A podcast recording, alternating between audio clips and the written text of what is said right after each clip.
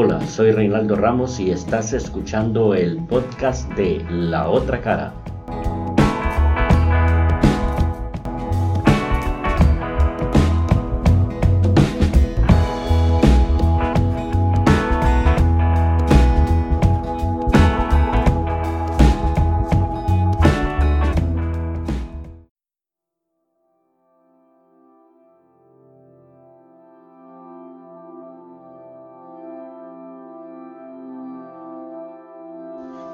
Hay quienes piensan que las crisis económicas brindan oportunidades, otros las consideran situaciones de incertidumbre. Ambas posturas son válidas. Para la primera consiste en crear productos y servicios en consonancia con las necesidades y exigencias de ese momento. Para la segunda es el momento de reinventarse, adaptarse y buscar oportunidades en ese tiempo convulso. Sin duda el mejor tiempo para invertir y consolidar un proyecto es el tiempo de bonanza, porque genera confianza, pero es necesario estar preparado para tiempos difíciles, porque todo cambia, nada es estático.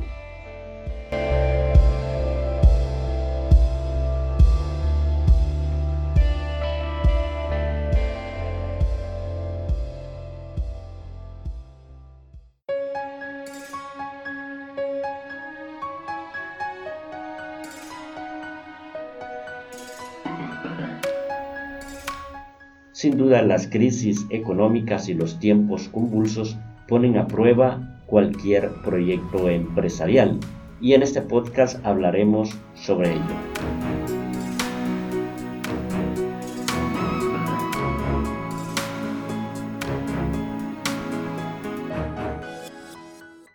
Las empresas como cualquier ser vivo nacen, se desarrollan, crecen, maduran y mueren.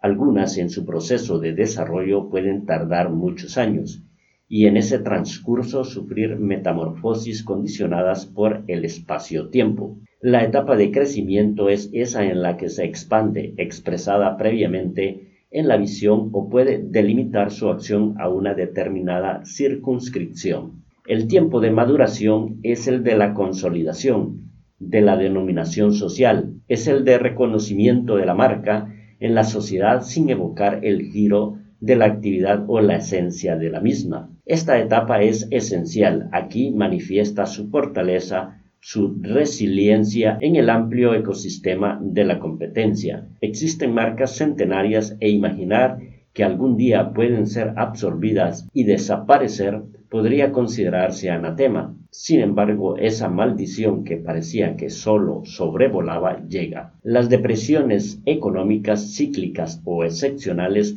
ponen a prueba las marcas. Aquí muestran si el proceso de desarrollo fue suficientemente cuidado y preparado para afrontar con solvencia tiempos convulsos y superar el estrés con resistencia y mutar de acuerdo a las exigencias en ese nuevo contexto. Cierto es que lo que cuenta es el presente, el futuro es incierto y ante ello se proyectan escenarios para tomar decisiones y se invierte tiempo para preparar el terreno, el capital humano, tecnológico y dinerario.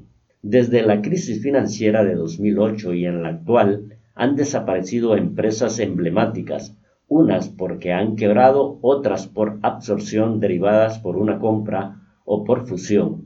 Un ejemplo de ello en la depresión de 2008 fue el cierre por bancarrota de Lehman Brothers, con 158 años de historia, el colapso de Washington Mutual, IndyMac Bancor, dedicado al negocio hipotecario, en el ámbito de los servicios el turoperador Thomas Cook, pionero de los paquetes turísticos y con casi dos siglos de existencia, desaparece del mercado.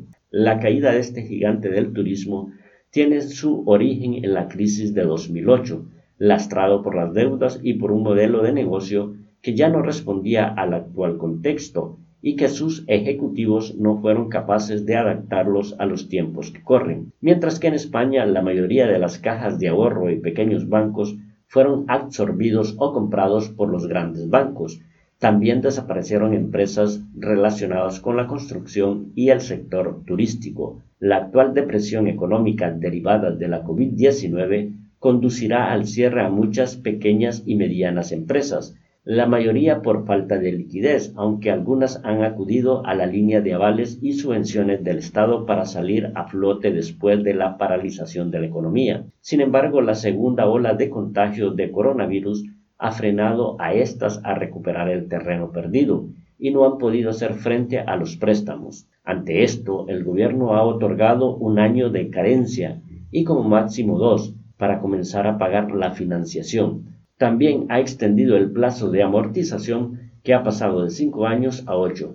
Pero sobrevivir en el mercado no solo está ligado a la liquidez, también juega un papel importante la tecnología, no solo entendida como la actualización de las formas de producir, brindar servicios, sino como la capacidad de adaptación a una realidad que cambia o se transforma a mayor velocidad. Por tanto, la búsqueda de estrategias y amoldarse a una economía casi de guerra no es una opción, sino necesaria.